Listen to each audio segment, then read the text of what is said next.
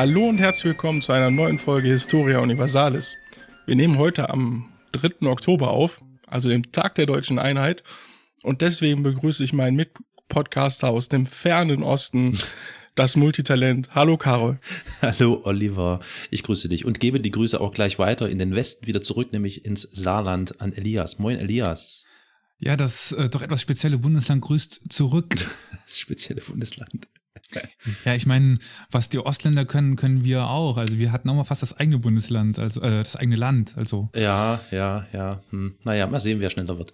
Ähm, in jedem Falle sind wir jetzt äh, wieder vereint zu dritt, West und Ost, Ost und West, Hand in Hand und wir werden euch jetzt ein paar Minuten äh, feinste historische Kost bieten. Aber ich möchte jetzt natürlich an Oliver übergeben, weil Oliver ist heute der staatlich anerkannte Chef.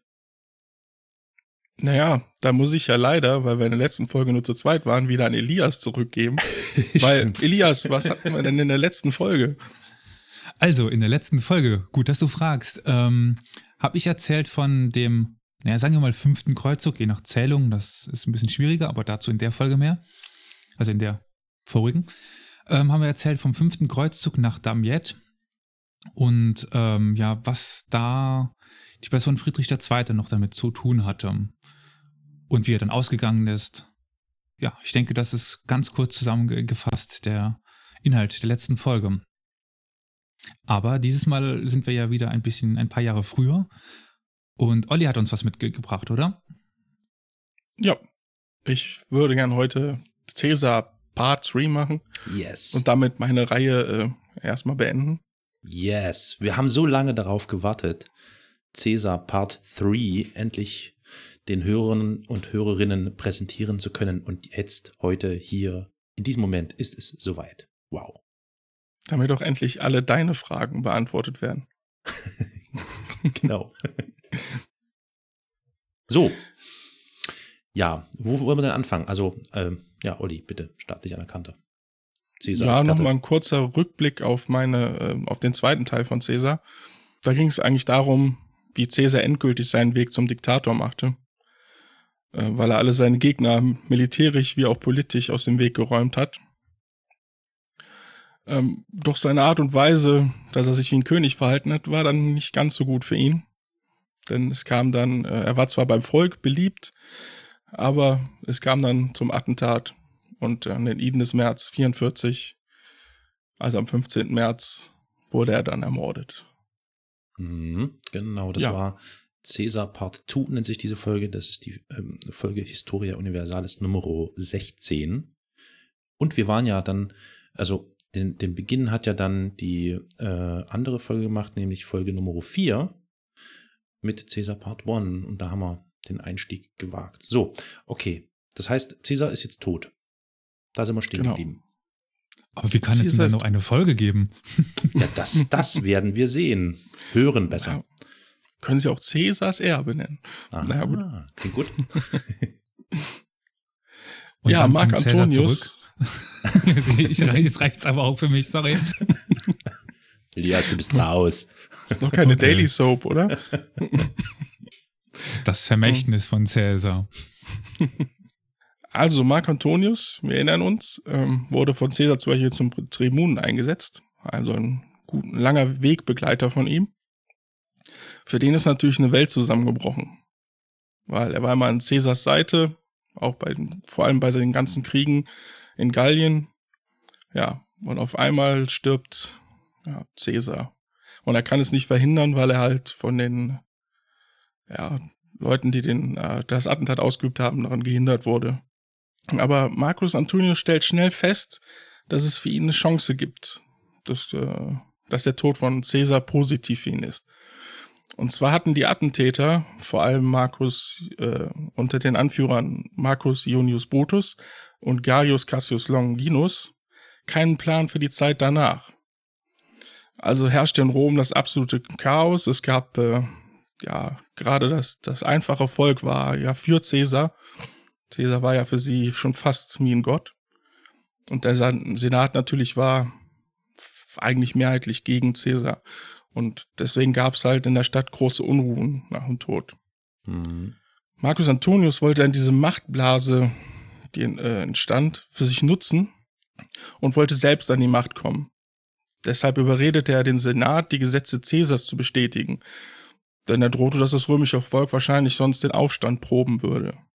Denn es gab viele Soldaten, die durch die Gesetze äh, hätten eigentlich Land bekommen. Und wenn das jetzt nicht geschehen würde, würden die wahrscheinlich zur Revolte gegen die Aristokraten hm. äh, aufrufen. Hm. Deswegen hat er ihnen auch geraten, sich auf ihre Landhäuser zurückzuziehen. Deshalb bin, war auch einer der Gründe, warum der Senat dann die Gesetze von Caesar bestätigt hat. Hm. Ähm, und so war der erste Schritt für Marcus Antonius getan. Und voller Zuversicht hat er dann das Testament von Caesar verlesen lassen. Mhm. Doch das fiel leider nicht ganz so zu seinen Gunsten aus, wie er gedacht hat. Jetzt wird's spannend. Denn der Haupterde, Haupterbe wurde Gaius Octavius, ein Großneffe von Caesar. Marcus Antonius war natürlich äh, wieder geschockt, mhm. ähm, denn für eine Machtübernahme hätte er Geld gebraucht. Da hat er eigentlich auf das Geld aus dem Erbe gehofft. Das stand ihm jetzt natürlich nicht zu.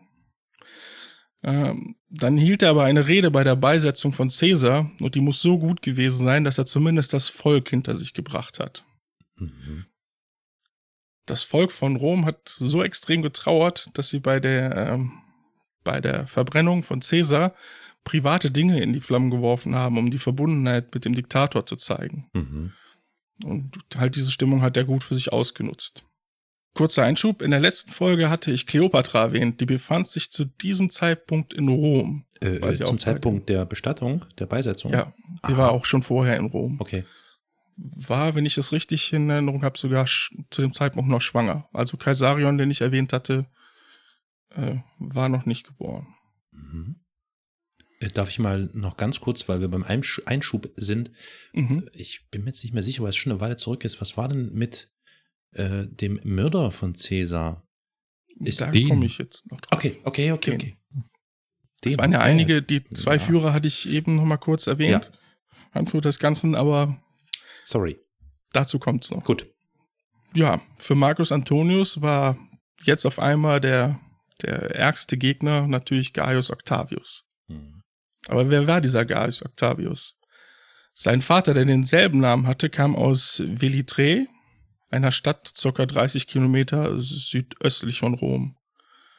Sein Vater kam aus dem Ritterstand, aber er versuchte so ein bisschen aufzusteigen.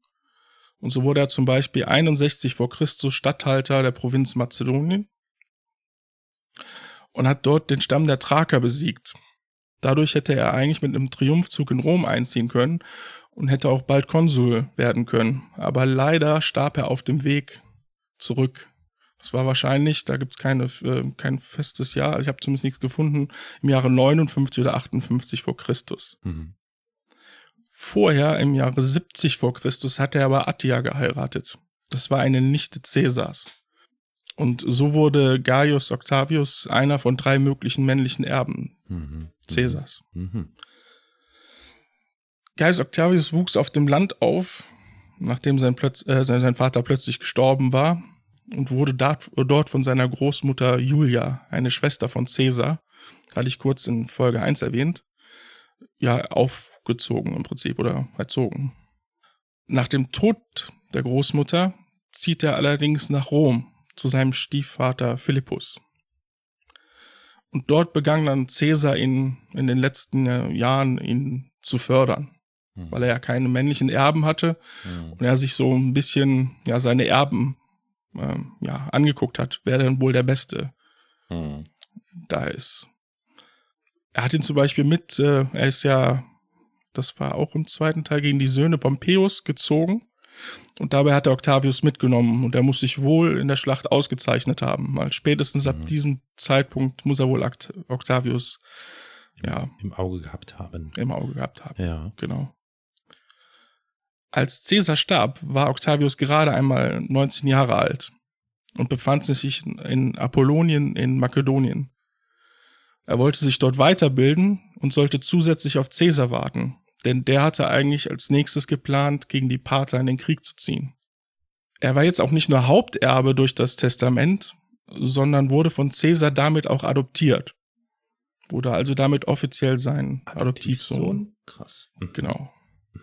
Deswegen nahm er auch den Namen Gaius Julius Caesar Octavius an, aber den Zusatz Octavius hat er ab diesem Zeitpunkt eigentlich selbst gar nicht mehr genutzt. Ich nenne ihn hier aber allerdings weiterhin Octavius, damit es da keine Verwechslung gibt. Gaius Julius- Julius Caesar Junior. Ja, oder so. mhm, okay. Ja, schon früh sah er Marcus Antonius als seinen größten Gegner und schnell fasste er den Entschluss, äh, irgendwie auch an die Macht zu kommen. Denn mit Hilfe des Erbes war es ihm halt möglich. Caesars Männer schlossen sich ihm an, vor allem seine Berater. Und die Legionen, die für den Partherkrieg vorgesehen waren, hatte er auch schnell an seiner Seite. Mhm. Ähm, wenn wir jetzt gerade ein paar Namen genannt haben, vielleicht ver- verorten wir die mal ein bisschen. Also wir hatten mal Mhm. Traker und jetzt Pater. Ich nehme mal an, dass nicht allzu viele Leute wissen, was, also ins, insbesondere Pater sind.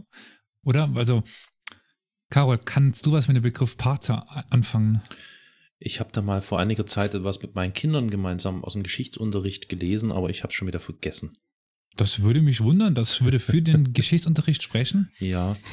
Ähm, also Pater ist ein, naja, Volk slash Königstum, Königshaus in, im heutigen Persien ungefähr. Ähm, also ein Indoge indogermanisches Königreich, was den Römern im Osten doch sehr stark Widerstand geleistet hat und quasi den Vorstoß aufgehalten hat. Da haben sich die, Römer viele, viele Jahre lang eine sehr blutige Nase geholt. Hm. Also das sind die Pater, die immer eine Ge- Gefahr waren in Palästina. Dann hatten wir noch Thrakern, also Thrakien. Da, also da war ja die Provinz Makedonien, also das passt so ungefähr, wenn man weiß, wo das heutige Mazedonien liegt.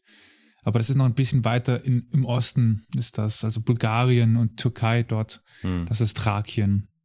Hm. Kennt ihr einen berühmten Thraker in der römischen Ge- Geschichte, der doch zu viel Ruhm gekommen ist, auch wenn aus, naja, nicht guten Gründen für, für Rom, obwohl es aus Rom rauskam. Seltsam klingt das. Hm. Mir fällt jetzt keiner ein, muss ich gestehen. Also man ke kennt es auch in keinster Weise im Namen oder sowas, aber ähm, er war Gladiator. Aha. Spartacus soll Thraker Ah, gewesen Ah, sein. stimmt, stimmt, da war was, ja. Die Thraker galten als sehr gute Kämpfer, als wilde Kämpfer, als, ja, Mhm. aber trotzdem stark. Mhm. Ja, nur, dass wir mal noch, also Thrakien äh, verorten und Okay. dann halt Pater, quasi in Aber du hast, Persien. du hast recht. Zumindest was die Pater angeht, da war ja, ich glaube, das hatte ich auch erwähnt, Crassus, der vom ersten Triumvirat, äh, ist da ja umgekommen, weil er dachte, er könnte sie schnell besiegen. Ähm, da sind einige umgekommen. Ich krieg's gerade nicht mehr zusammen. Es gab den Und einen später, äh, ja. Cäsar, der hingezogen ist, Kaiser, der hingezogen ist, der ist dort ge- gestorben. Dann haben sie einen ausgerufen, der ist auf dem Weg zurückgestorben. Und dann haben sie äh, zwei ausgerufen. Das war zu diesem Zeitpunkt, wo es dann plötzlich zwei, also einen Mitkaiser gab. Ich glaube, ich kriege das gerade ungefähr richtig noch zusammen. Also die Pater waren äh, den Römern doch sehr unlieb. Hm. um es mal so zu zu sagen. Aber ähm, dann weiter würde ich sagen mit Marc Anton und Octavian. Genau. Im Jahre 43 vor Christus kam es dann zum zweiten Triumvirat. Das bestand aus Marcus Antonius, Octavius und dem Reiterführer Lepidus. Bis zu diesem Zeitpunkt hat sich der junge Octavi äh, Octavius als pol- politisches Naturtalent äh, herausgetan. Weil es gab inzwischen zwei große Gruppen. Das waren einmal die Republikaner und die Caesarianer. Und bis zum Triumvirat wechselte er mehrfach die Seiten, um halt immer mehr Macht zu bekommen, Hm. was er auch schaffte. Und er machte das auch seinen Leuten glaubhaft, weil die standen immer hinter ihm. Also es ist keiner da von den Legionen, hat sich gesagt, nee, der wechselt bei uns zu oft die Seiten, das stimmt aber nicht. Nein, er hat es den Leuten immer gut verkauft und äh, ja. So hatte er dann genug Macht, um halt bei diesem Triumvirat mitzumischen. Hm. Wie lange Hm. hält so ein Triumphirat an eigentlich?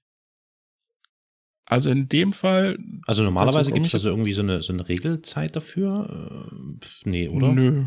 Nö. Also im ersten, beim ersten Triumvirat war es ja mehr so eine, ja, einfach nur ein Zusammenschluss von Männern. Mhm. Diesmal war es tatsächlich, ähm, er hat, äh, das Triumvirat hat sich legitimieren lassen vom, ähm, äh, vom Senat, Mhm. Weil sie hatten, das Triumvirat war mehr ein, ein militärischer Zusammenschluss, Mhm. weil sie halt im Prinzip die ganzen Legionen Roms, also fast alle, unter sich vereint hatten. Mhm.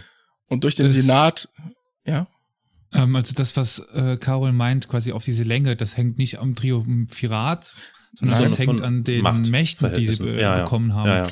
Genau. Also es gibt ja dieses Imperium und so weiter, also eine gewisse Machtbefugnisse und die erhält man normalerweise auf eine gewisse Zeit. Mhm. Also hängt Da das jetzt ich jetzt damit grad zusammen. ja. Ah, hinauskommen. ist das natürlich, äh, was ich vorgegriffen habe. Tut mir leid. Ja, kein Problem. Weil am 27. November 43 haben sie die diktatorische Macht für fünf Jahre bekommen. Aha. Mhm. Und das Hauptziel war es eigentlich, die Cäsarenmörder äh, Brutus und Cassius zu Mhm. besiegen. Mhm. Deswegen haben sie eigentlich die Macht bekommen, in Mhm. dem Falle. Sie nannten sich auch die Drei-Männer-Herrschaft zur Ordnung des Staates. Aber nur gut. Und das Triumvirat zu untermauern, heiratete Octavius auch Antonius Stieftochter Clodia. Alter, die machen Sachen. Ähm, bist, also ich, nur mal eine Frage an Carol. Ja. Du musst noch nicht, dann wenn du es weißt, nennen, um wen es sich handelt, aber weißt du, wer Octavius ist? Gaius Octavius? Ja. Ähm, Ich hatte es in den Folgen davor angeteasert, aber ja, ich wollte nur noch Darauf mal kommen wiederholen. Ja, ja, ja, ja, ja. Mhm. Gut. Ich, vielleicht für den äh, Zuhörer, der gerade die älteren Folgen vergessen hat, ähm, lassen wir das Ganze mal noch offen. Du kannst ihn gerne weiter Gaius Octavius nennen. Ähm, und dann wird es vielleicht überraschend, wo, wohin er gehen wird, aber er spielt ja dann doch Ja, eine das- noch. zu dem Zeitpunkt hat er den Namen ja noch nicht. Genau. Das ja, kommt ja, ja, noch. ja. Aber nur gut. So, wo war ich stehen geblieben? Ah, genau. Heute- Und weil sie, ich für die Unter Unterbrecher zuständig hier wieder erfüllt. Tut mir leid. Kein Ding. Gut, ähm, wir hatten ja, ich hatte gerade kurz erwähnt, ihr Hauptziel war es, die Cäsarenmörder Brutus und Cassius äh, zu besiegen. Dafür brauchten sie natürlich Geld und sie hatten natürlich Angst, in ihrer Abwesenheit ihre Macht zu verlieren. Deswegen haben sie sich ein Beispiel an Sulla genommen und haben eine Proskriptionsliste ausgehangen, Hm. auf die alle ihre politischen Gegner natürlich standen, die somit vogelfrei wurden und ja. Und so konnten sie auch das Vermögen derjenigen sich aneignen. Hm. Äh, Von dieser Proskription sollen äh, mehr als 300 Senatoren und über 2000 Ritter betroffen gewesen sein. Mhm. Und jetzt kann ich mal meinen Fehler aus der Ja. ersten, ersten Folge, glaube ich, äh, ver verbessern. Da hatten wir schon mal die, die Proskriptionslisten unter Sulla eben, die du Mhm. damals er erwähnt hattest. Und da habe ich behauptet, da stände Cicero drauf. War die der falsche. Liste? Genau. Kommt Das später. äh, wollte ich nur noch meinen Fehler beheben. Der steht jetzt auf der neuen Liste. Und ich bin wieder Genau. raus. Octavius soll sich nämlich anfangs gegen diese Liste gewehrt haben, da Marcus Antonius unbedingt Cicero mit drauf haben wollte, der einer der ärgsten Gegner Caesars war. Mhm. Aber das half natürlich nichts. Und Cicero wurde äh, durch die Massaker, die dann folgten, relativ schnell ermordet. Mhm.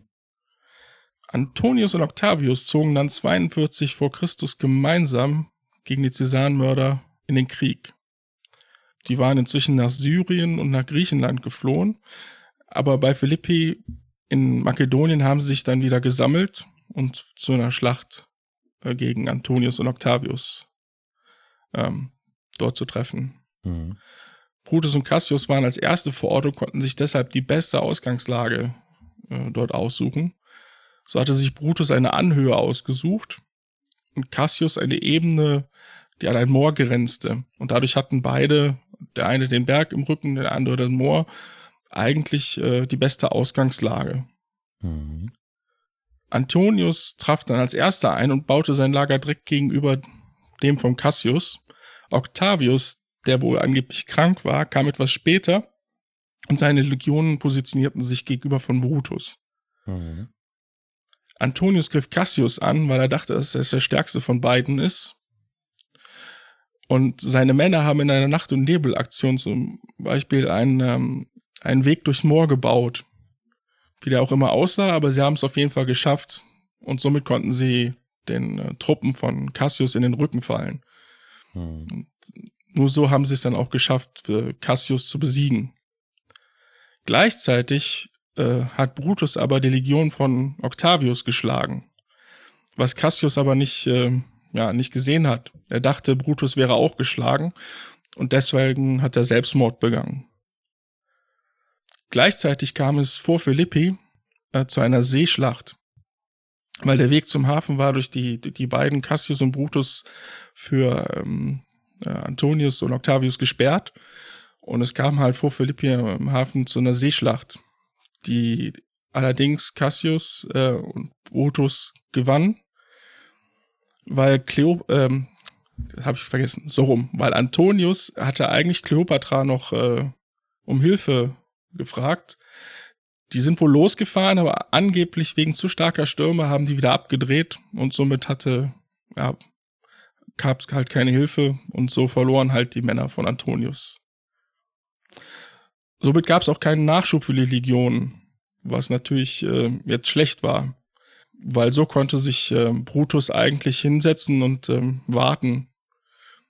Allerdings haben die Legionen von Antonius und Octavius drei Wochen lang jeden Tag die anderen Legionen provoziert. Von wegen hier, ihr seid doch äh, Mädchen und so was in die Richtung.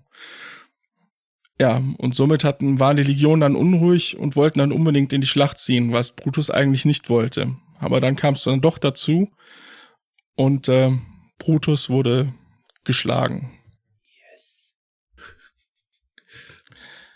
Sehe ich da eine ja. Äh, Parteinahme von einer Person hier? Ach, ich bin ja jetzt nicht, ne? Bin ja jetzt nicht objektiv, ne? Brutus ist schon, ja, dem hängt da schon was an, ne? Er wollte die Republik mhm. äh, ne, verteidigen. Ja, ja, ja, klar. Aber, auch in dieser. Naja, wir werden dann noch dazu kommen. Von genau. wegen Republik. Gut. Antonius galt als eigentlicher Sieger der Schlacht. Und beim Aufteilen der Macht bekam er so die Osthälfte des Reiches. Ähm, was er befrieden sollte und Geld für Veteranen aus diesem Ostteil ausschlagen sollte. Seine Hauptstadt wurde Alexandria. Octavius hingegen bekam den gesamten, fast den gesamten Westen, bis auf einen kleinen Teil, der Lepidus äh, behalten hatte in Nordafrika. Mhm. Und seine Hauptstadt wurde Rom. Er hatte allerdings die undankbare Aufgabe, die Zehntausende Veteranen im Reich anzusiedeln, die eigentlich schon vor Philippi hätten entlassen werden sollen. Dafür musste er aber viele Menschen enteignen, auch in Italien. Und deswegen gab es natürlich eine riesige Opposition gegen ihn. Und der Bruder von Antonius äh, nutzte das, um halt eine Opposition auszurufen und den Senat im Prinzip zusätzlich hinter sich zu bringen. Ein Hauen und Stechen, alter Schwede. Ja. Mhm.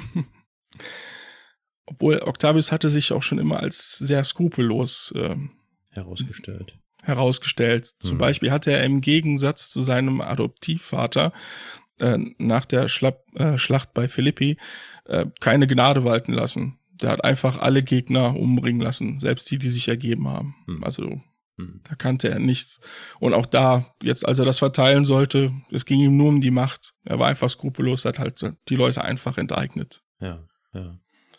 Ähm, Antonius Bruder und viele Senatoren mussten sich dann in Perusia verschanzen.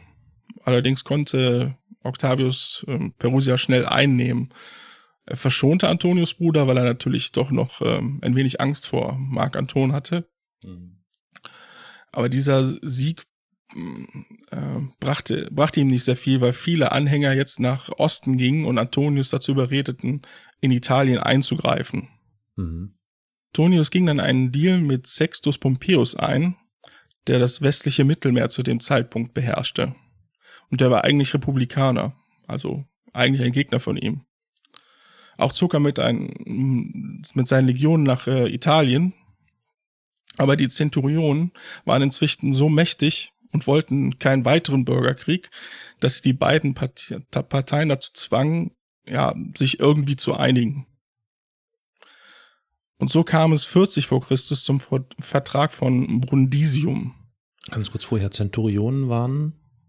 ähm, ja, wie soll man das sagen? Die, Geg die Gegner von den Republikanern, oder? Ja, ne? Hätte ich jetzt auch so. Äh äh, nee, nee, das war ähm, in, in, den, der, in den Legionen waren das äh, höhere Ach, Führer. Die? Ich bin jetzt leider nicht äh, okay. sicher, ja, ja, welchen ja. genauen Rang die hatten. Okay, okay. Also dann die, stimmt, das habe ich, ver verwechsel ich hier schon selber alles. Ähm, das wären die Cäsarianer. Die Cäsarianer und Zent, genau, Cent, also Cent ist ja 100, also müssen das eigentlich Hundertschaften sein, oder? Cent ja, die hatten wahrscheinlich Hundertschaften unter sich. Genau. Dann als, ja. Also ich nehme an. Hm. Ja, dann kam es halt, wie gesagt, 40 vor Christus zum Vertrag von Brundisium, in dem nun Octavius den Rest vom westlichen Reich bekam und Antonius weiterhin die Osthälfte behielt. Somit spielte Lepidus eigentlich erstmal keine Rolle. Nur Italien selbst sollten beide Parteien beherrschen, damit man halt äh, Soldaten rekrutieren konnte. Mhm. Um das Ganze zu untermauern, heiratete diesmal Antonius, der gerade seine Frau verloren hatte, Octavius Schwester Octavia. Mhm. Sextus Pompeius, der wie gesagt das westliche Mittelmeer beherrschte, wurde auch Sohn Neptuns genannt.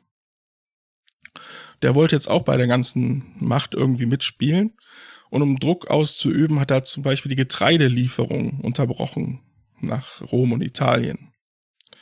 Und so musste Octavius dann widerwillig einen Vertrag mit ihm eingehen. Es war im Jahre 39 vor Christus und in dem hat er ihm sogar zugesagt, 35 vor Christus dass äh, Sextus Pompeius Konsul werden sollte.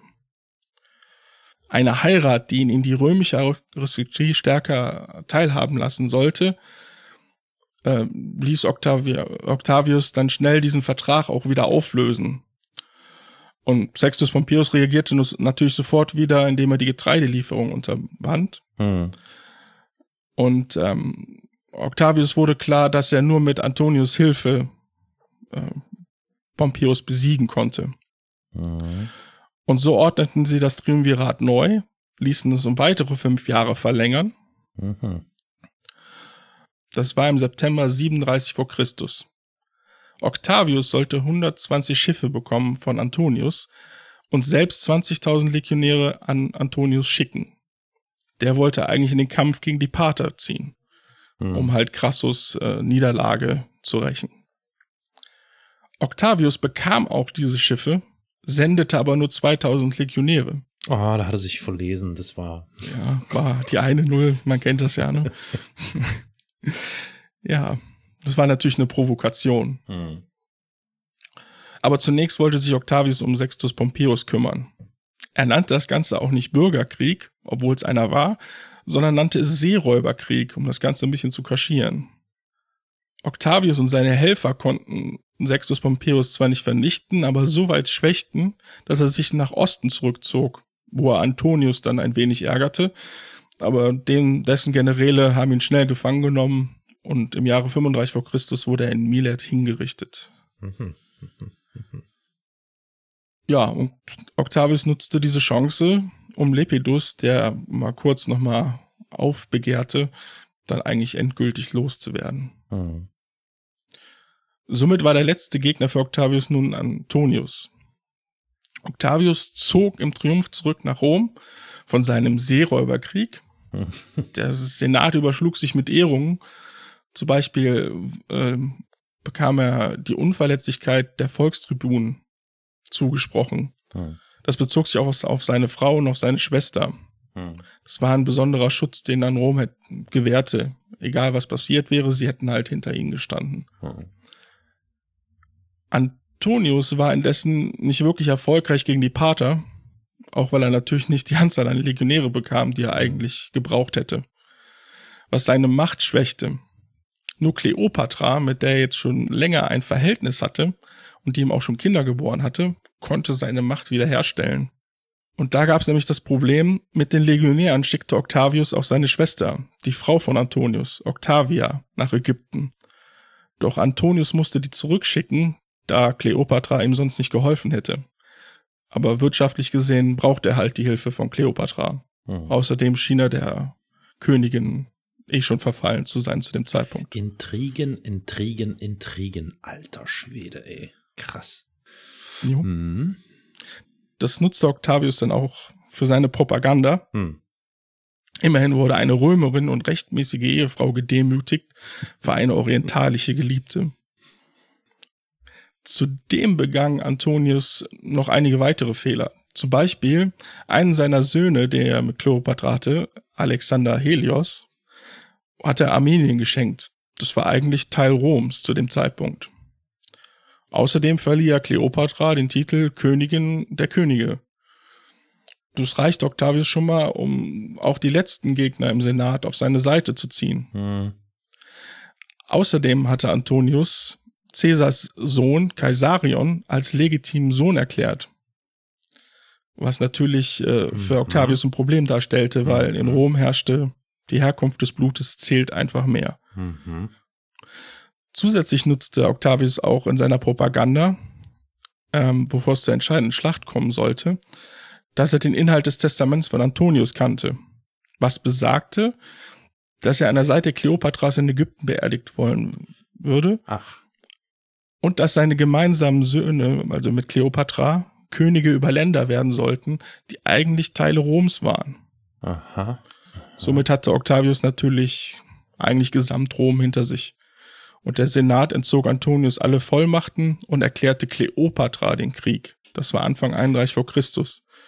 Sie haben natürlich Kleopatra den Krieg erklärt, um keinen weiteren Bürgerkrieg Mhm. auszurufen. Aber in Wirklichkeit haben auch da wieder Römer gegen Römer gekämpft. Elias, du holst Luft? Ja, genau, ich wollte nochmal nachfragen. Dieses, äh, naja, angebliche Testament war doch nur angeblich, oder? Ich bin Also, mir gerade unsicher. Also Aus dem Buch, was ich gelesen es habe, ging ne? hervor, dass es, ähm, äh, es gab Zeugen für die äh, Testamente, die mussten natürlich äh, ähm, ja, dabei sein und einer den, der Zeugen hatte er wohl auf seiner Seite. Mhm. Daher kannte er wohl den Inhalt. Okay. Mhm. Mhm. Also wenn ich mich recht entsinne, gibt es Zweifel dran, inwiefern das äh, real Ob der das war, jetzt einfach nur gesagt hat vor den Ja. Leuten, das ist Das halt die Frage. Aber es wäre jetzt auch auch, nachdem er einem Sohn schon Armenien geschenkt hatte, jetzt auch nichts äh, ganz Mhm. undenkbar gewesen. Mhm. Sicher.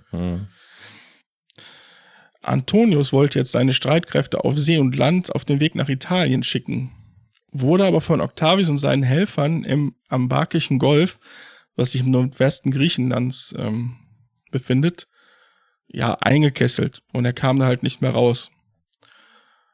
Und so wurde seine Streitmacht monatelang festgehalten, ohne richtigen Nachschub. Und deshalb versuchte er dann am 2. September einen Durchbruch. Und bei diesem Durchbruch kam es halt zur Seeschlacht von Actium. Kleopatras Flotte sah die römischen Parteien aufeinander zu, ja, also zu einander kämpfen Mhm. und nutzte die Situation, um zu flüchten mit ihrer Flotte. Scheiße. Das ist krass. Ja, Ist das schon mal verfilmt worden? Ist das schon mal verfilmt worden? Mm, ja, sogar mit einem alten Schinken. Ne? Ja, aha, okay, klar, weil das ist ja echt ein Hauen und Stechen, Alter. Die machen, ah, das ist echt harter Stoff. Krass. Also, das, ich meine, Geschichte. wie stressig das sein muss, ja. Ich meine, für alle Beteiligten, der, das ist der pure Stress, Alter. Da ist ja die Politik, äh, die jetzige aktuelle Politik ein Kindergarten dagegen. Das ist ja echt Also ich krass. nehme es jetzt mal kurz vorweg. Ich glaube, von Werner Eck ist es, das Buch, was ich gelesen habe, äh, Augustus und seine Zeit. Hm. Ich habe jetzt schon echt einiges weggelassen bei dem ganzen Hin und Her. Hm, Also das hm, ist hm. echt der Wahnsinn, wie oft es da hin und her ging und welche Situationen dazu führten. Also kann ich nur empfehlen, das Buch. Sehr detailliert. Aber ja, Ja, gehen wir auf jeden Fall zum Ende noch einmal wieder, was da so an Quellen äh, da ist, weil das ist echt interessant, das ist echt krass. Okay, entschuldige, weiter. Also Ja. Cleopatra ist abgehauen. genau. Aber auch Antonius entkam, verlor zwar seine Flotte und seine Leute an Land, aber er entkam. Und beide flohen zurück nach Ägypten, Hm. wo sie sich sammeln wollten, um erneut halt äh, vielleicht Octavius angreifen zu können irgendwann. Hm. Deswegen zog Octavius relativ schnell nach Alexandria, Hm. um dort Antonius Armee relativ schnell zu besiegen. Es waren ja nur noch Reste im Prinzip. Hm. Daraufhin hat sich Antonius das Leben genommen und soll in den Armen Kleopatras gestorben sein. Und die wollte auch kein Beutestück für Octavius werden. Und deswegen hat sie sich laut Legende zumindest mit dem Biss einer Schlange das Leben genommen. Also sicher ist zumindest, dass sie es das Leben genommen hat. Ob es jetzt wirklich der Biss einer Schlange war, mhm, wir mhm. wissen es nicht. Aber viele Bilder gibt's ja, die diese Szene darstellen. Ja, Octavius hat natürlich alle Kinder Kleopatras. Ähm, also auch, wie du damals gefragt hast, Carol, den Sohn von Caesar, Kaisarion, ja. töten lassen. Also der hatte keine wirkliche äh, Rolle in der Geschichte. Ja, ja, ja. Okay. Ja, und somit war für Octavius der Weg frei und er wurde zum ersten Kaiser und trug ja. ab da den neu geschaffenen Titel Augustus. Und er war der erste Kaiser Roms damit und überhaupt der erste Kaiser. So sieht's aus. Ja, und ich finde es halt faszinierend, dass sie wollten Cäsar aufhalten und haben damit eigentlich alles ins Rollen gebracht, dass es doch zu einem Kaiser kommt. Hm. Ist denn aber jetzt geklärt, dass wir das, was alles von Marcus Antonius so, äh, wie ist denn die Quellenlage bei Marcus Antonius? Weil, also das klingt ja alles jetzt echt nach arger Propagandaschlacht. Äh, ja, gerade zum Ende hin muss man natürlich vorsichtig sein, mhm. weil natürlich der Sieger Octavius wahrscheinlich das eine oder andere mit hinzudichten hat lassen oder wie auch mhm. immer. Zumindest hat er die Nachrichtenlage für sich zu ähm, nutzen gewusst. Aber es gibt auch viele Quellen bis dahin, die zumindest den Weg bis dahin relativ gut aufzeichnen. Mhm. Das ist ja sowieso das Problem römischer Geschichte. Ja. Das ist quasi ja nur noch eine Geschichtsschreibung gibt. Es gibt nur noch die römische, also im Mittelalter ist es anders, da kann man zumindest ein bisschen auch aus einer anderen Sicht das Ganze erzählt bekommen von anderen Quellen, aber im Rom gibt es ja nur eigentlich die senatorische Geschichtsschreibung und die kann schon ganz schön parteiisch sein. Mm, mm, ich weiß mm. es jetzt nicht, wie es für den Fall Octavian Augustus ist. Ähm, also ich habe mehrfach gelesen, dass es auch ähm, zum Beispiel im Senat gab es einen, der das Ganze aufgezeichnet hat und auch Octavian kritisch war. Ähm, und der das Ganze auch mit teilweise aufgeschrieben hat. Aber wie gesagt, die letzten Informationen gerade zum Ende hin mhm. Mhm. kann man da nicht 100% ja, ja. belegen. Das heißt, ähm, ja, also nach diesem kräftigen Hauen und Stechen, also wirklich, ich stelle mir das extrem stressig vor. Meine Fresse, ich meine, wir reden hier über was für einen Zeitraum? Äh, das war 44, man, wann ist Bis er? Bis 32, glaub, ja, so etwa? Nee, 29 ist er, glaube ich, 29. dann endgültig zum Kaiser geworden, Alter. vor Christus. Das, ich meine, das, also da, Mann, oh Mann. Ja, es gibt Jahre in der römischen Geschichte, da hast du vier, fünf Kaiser pro Jahr.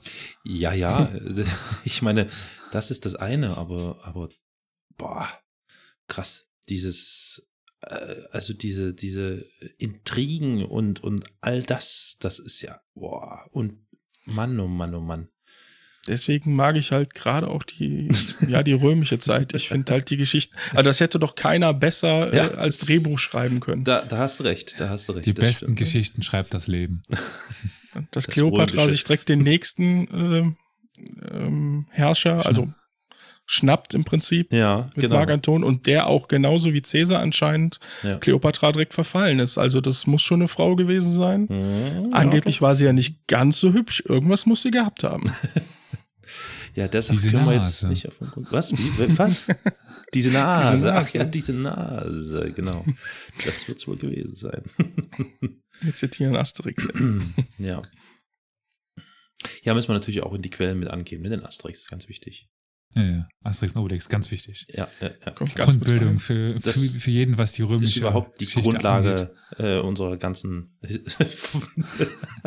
nein, nein, Quatsch. Wie, wie heißt das? Heißt das Asterix und Obelix in Ägypten? Nein, oder? Äh, Doch. Nein, bei Kleopatra. Bei Cle ja, ah, genau, bei, genau, bei Kleopatra. Ja, ja, genau, genau, genau.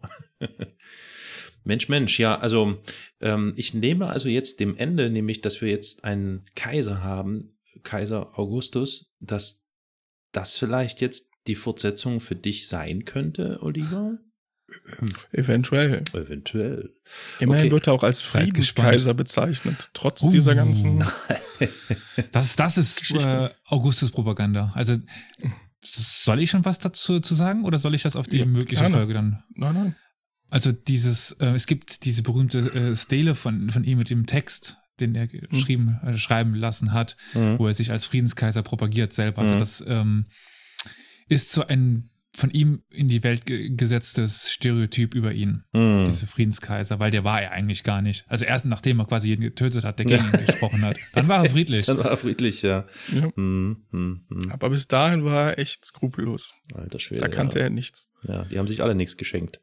Das, obwohl er, obwohl, oder vielleicht weil er so jung war. Man weiß es nicht. Ja, ja. Mensch, Mensch, Mensch, krasse Story. Das gibt's in keiner Seifenoper.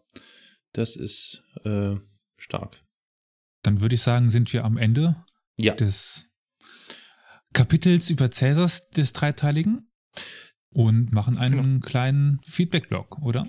Ähm, darf ich noch ganz kurz um, um, ein, äh, ein, um einen Gefallen bitten, Oliver? Wäre es dir möglich, vielleicht schon mal so ein paar äh, Quellen anzugeben, die du verwendet hast, die wir dann natürlich auch noch in die Shownotes äh, schreiben? Ich muss gestehen, ich habe jetzt dafür nur das Buch von Werner Eck. Ah ja, okay, Genutzt. okay. Werner Eck, den haben wir auch, Auch, glaube ich, schon in den Shownotes äh. Augustus und seine Zeit. Okay, okay, gut. Dann Äh, bin ich mir aber jetzt nicht unsicher, aber dürfte nicht bei den vorigen Folgen noch was drunter stehen? Das stimmt, gerade, ich hatte hat- auch noch was- kurz zum Ende hin, ja, ja, da müsste ich jetzt aber gerade gucken. Ich Also wir können es auch rausschneiden. Also wir- hätten Also, zum Beispiel von Werner Dahlheim, Julius Caesar. Dann hätten wir von Ad Adrian Keith äh, Goldesworth, äh, Caesar, The Life of a äh, Colossus. Wir hätten Martin Jene, das ist kenne kenn ich, äh, Caesar, Christian Meyer Caesar oder Wolfgang Will Caesar. Um so ein paar Bücher zu, zu nennen, die wir Mhm. auch schon ähm, unter den alten Folgen verlinkt haben. Sehr gut, sehr gut. So, jetzt, genau. Jetzt Dann zum noch Feedback-Blog. zum Feedback-Kontakt-Blog. Richtig. Möchtest Ja, du anfangen, sagen- Caro? Natürlich, Ah, sehr ah. gern, sehr gern. So. Wenn ihr uns äh, Nachrichten übermitteln möchtet, uns mitteilen möchtet, ob wir etwas gut, schlecht oder wie auch immer machen, dann könnt ihr das zum Beispiel per E-Mail tun. Ihr könnt uns eine E-Mail schreiben an die Mailadresse podcast.historia-universalis.fm.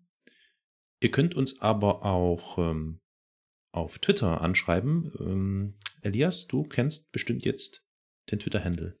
Mhm. At Geschichtspot. Genau, at Geschichtspot. Bingo. So ist es. Ja, gut, dass ich den selber angegeben habe auf meiner Seite. Deswegen kenne ich ihn.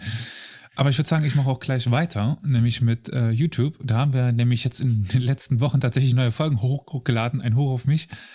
Ähm, Historia Universalis, der Geschichtspodcast. Haben wir noch keine eigene URL, aber auch da kann man vorbeischauen und kommentieren. Eine URL wird möglich ab ähm, einer bestimmten Followeranzahl. Also wenn es noch irgendwen unter euch gibt, der YouTube tatsächlich noch nutzt, ähm, Noch dann nutzt? Äh, Ist das jetzt out? Naja, also ich sag mal, wir sind gerade ein Podcast-Format, da ist YouTube natürlich Ja. das pure Gegenteil. Dann Wir müssen ihr, uns noch was anderes überlegen, was da noch ja, extra kommt. Vielleicht die Live-Übertragung unserer Gesichter, während wir in die Mikrofone sprechen. Ach nee, lieber nicht.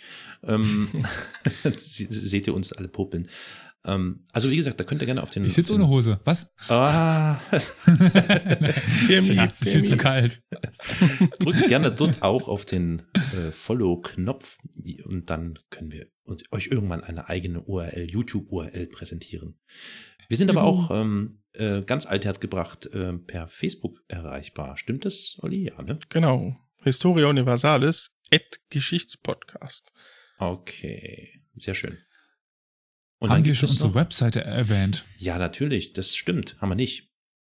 www.historia-universalis.fm Und zu guter Letzt gibt es dann noch eine Telefonnummer, die ihr anrufen könnt, mit einem Anrufbeantworter ausgestattet, auf dem ihr dann Nachricht hinterlassen könnt. Wer kann mir denn die Telefonnummer von euch sagen? Wisst ihr das jetzt irgendwie? Ja, es ist doch hier, also Gerade das kann ich Moment. dir aber absolut sagen, nämlich das ist die 0351 841 68620. Mein Internet ist etwas langsam, deswegen hat diese Ansage etwas länger gedauert. aber zu guter allerletzt würde ich sagen, Olli, haben wir noch eine letzte Möglichkeit, wo man, wenn man aus Gründen, wie auch immer, nicht auf unsere Webseite kommt, YouTube gesperrt ist und die Welt sowieso untergeht, dann kann man auch unsere Folgen auch hören auf. Enervision. Genau. Dort gibt es eine Mediathek und dort sind wir auch zu finden als Historia Universalis. Perfekt. Da haben wir jetzt alles abgearbeitet an Kontaktmöglichkeiten. Ihr seht, es ist gar nicht schwer, uns zu kontaktieren. Tut dies gern und jederzeit.